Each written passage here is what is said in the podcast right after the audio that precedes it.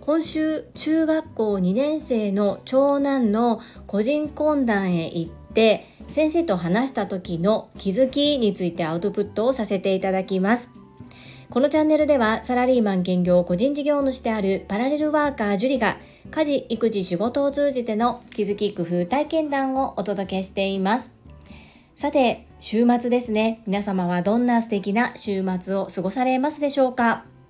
本日は私は少し自分時間をいただきます。こちらは小学校4年生の次男くんが少しずつお留守番ができるようになったことです。とってもありがたいです。息子が一人でお留守番ができるようになったことに感謝。そしてママ、行ってきていいよっていう風に言ってくれるようになった成長に感動です。本日も本題に入る前に告知をさせてください。7月29日土曜日、兵庫県西宮市勤労会館大ホールにて株式会社新規開拓代表取締役社長朝倉千恵子先生の講演会が開催されます。会場13時、開演14時、16時終了予定となっております。主催は有限会社ラゴマ条例ピース訪問看護ステーション代表取締役社長青山由美さんです。青山由美さんは朝倉千恵子先生が20年前から継続開催してくださっている女性専用の営業塾トップセールスレディ育成塾オンライン版の第6期第8期の卒業生でいらっしゃいます私はオンライン版第7期の卒業生ということで全力で応援してまいります訪問看護のお仕事をされている青山由美さん。一人でも多くの看護師の方にこの講演会を聞いていただきたい。そんな思いで兵庫県西宮市で開催を決意してくださり主催してくださっております。本日は先日入院をされていたドクターロバーツ和夫さんの看護師の方々への感謝のお手紙こちらを朗読させていただきます。手術をして4日間の絶食。全く動けない僕は集中治療室にいました。集中治療室にいたのは丸1日だけでしたが日勤から夜勤へそして日勤へと看護師の方々がきっちりと業務の引き継ぎをしてくれました。こちらの状況を丁寧かつ優しく見てくれた手際の良さにはどれだけ安心感を与えてくれたことか。守られていることに感謝しかありませんでした。一般病棟へ移ってもそれは変わらずで幾人もの看護師さんが笑顔で接してくれました。さらには隣の患者さんがこぼす不安で抑えきれない気持ちを聞く看護師さん。忙しいにもかかわらず親身になって聞いていらして話の最後にはまた聞かせてくださいね。そう言い残して部屋を退出されました。人のことながら感動と感謝で熱いものがじわっと流れ落ちました。そして寝返りをするにも5分はかかるのでテレビはとても疲れる。そんな時はやっぱり寝ながらでも聞けるラジオです。僕が毎日聞いている朝倉千恵子さんのボイシーのアプリを開きました。そこで聞いたのは看護師さんの話です。ピース訪問看護ステーションで代表をされている青山由美さんが紹介されていて、さらにリンク先のポッドキャストも聞きました。病室のペットの上で聞き終わり、改めて看護師さんの内に秘める思いや背景を知ることができて、親近感と感謝の気持ちでいっぱいになりました。だから僕はこの講演会を見に行きます。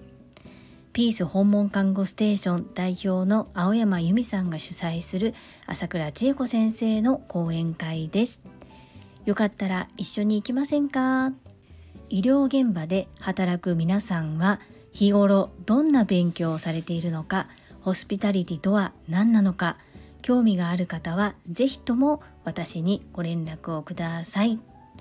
ドクタードバーツ和夫さん、素敵なエピソードをご紹介くださりありがとうございます。そして遠路はるばる関東から兵庫県西宮市までお越しいただけること心より感謝申し上げます。ありがとうございます。7月は塾生が主催する朝倉千恵子先生の講演会がもう一つございます7月20日木曜日18時30分から静岡県静岡市にてイブニングセミナーが開催されます。こちらの詳細もコミュニティの方に記載しております。お近くの方はぜひ足をお運びください。どうぞよろしくお願いいたします。そんなこんなで本日のテーマは中学校2年生長男の個人懇談に行った、まあ、所感といいますか1年を通じての長男の成長期を語ってみたいと思います。個人面談っていうのは長男の通う学校は必ず三者面談となります。担任の先生と本人と私親という形で3者で面談を行います。主に先生の方から2つに分けてお話があります。1つ目は生活面2つ目は学習面です。1つ目の生活面なんですけれども今中学校2年生なんですが昨年中学校1年生の時は本当に私担任の先生と私は恋人なのかというぐらいしょっちゅう電話がかかってきていました。まあ、平日の昼間会社勤めをしているんですけれども学校から着信があるんですよね。まあもうその度にああ次は何が起こったんだろうっていう風なまあ、気持ち重い気持ちになったりもしていましたただこの学校の素敵なところが今の時代なかなか生徒を本気で叱ったりとか会社でもなかなかこう教えるために発言するんですけれども「まる腹」っていうふうに取られてしまったりする中長男の通う学校はダメなことはダメとしっかり叱ってくださいます。ここ私は本当にありがたいなと思っていて毎回先生にお礼をお伝えしております。そして変にこう先生の主観を入れるのではなくある程度例えば喧嘩が起こったとしても両者からしっかりとヒアリングをしてで話し合った結果どうなったかっていうことをきっちりとお伝えいただきます。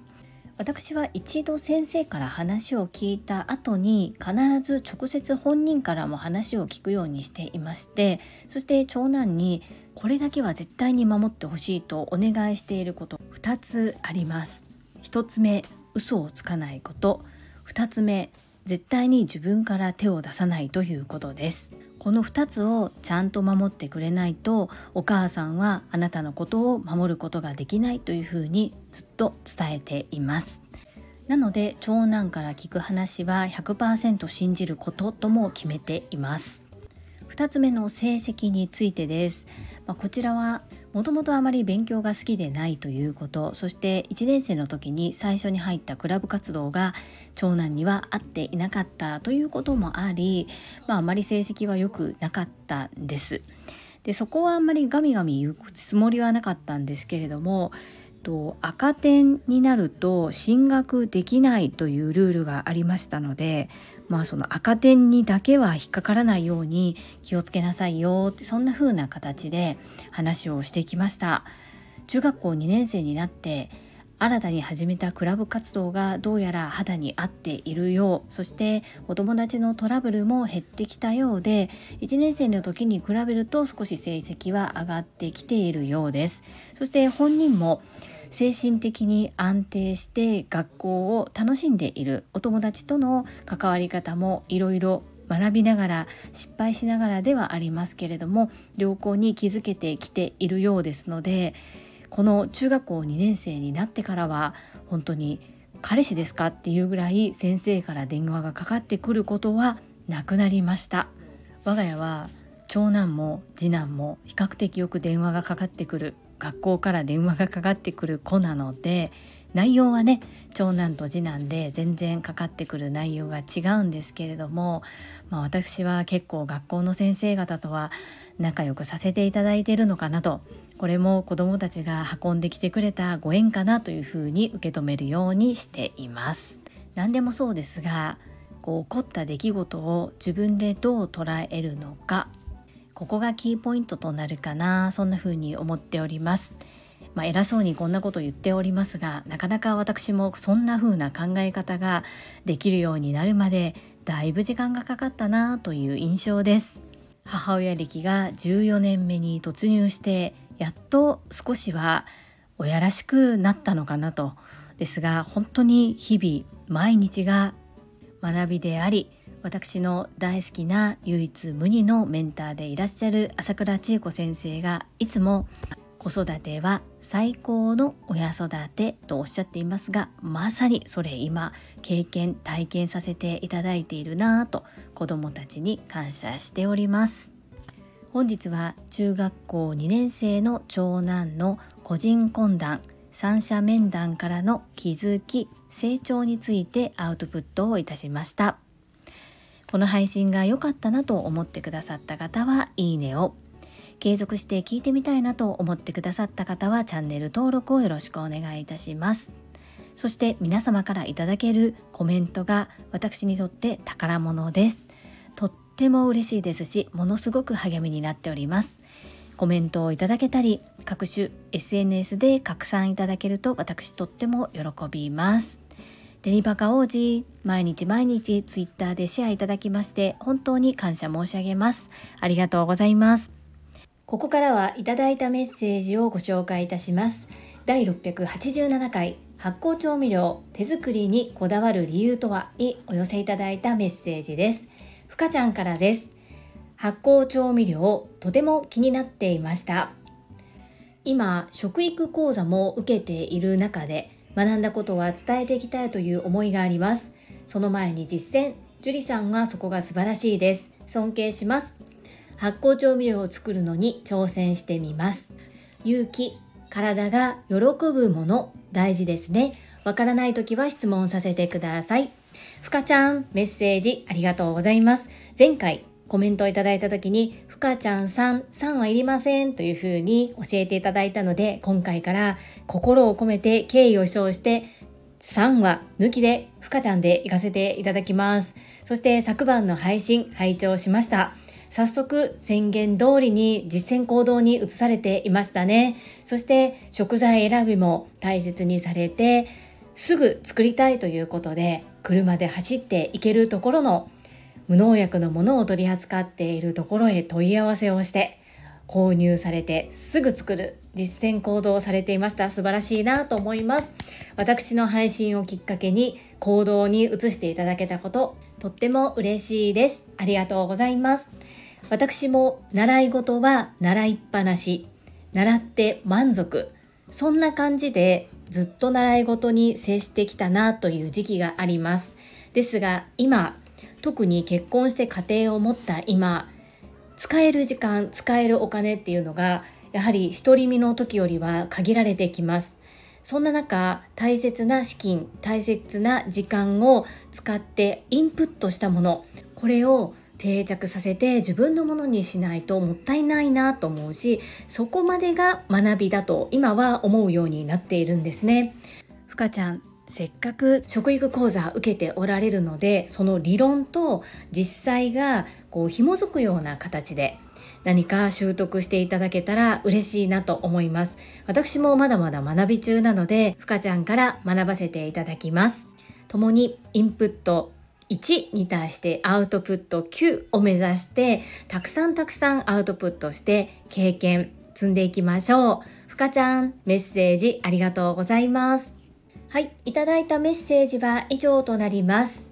皆様本日もたくさんのいいねやメッセージをいただきまして本当にありがとうございます。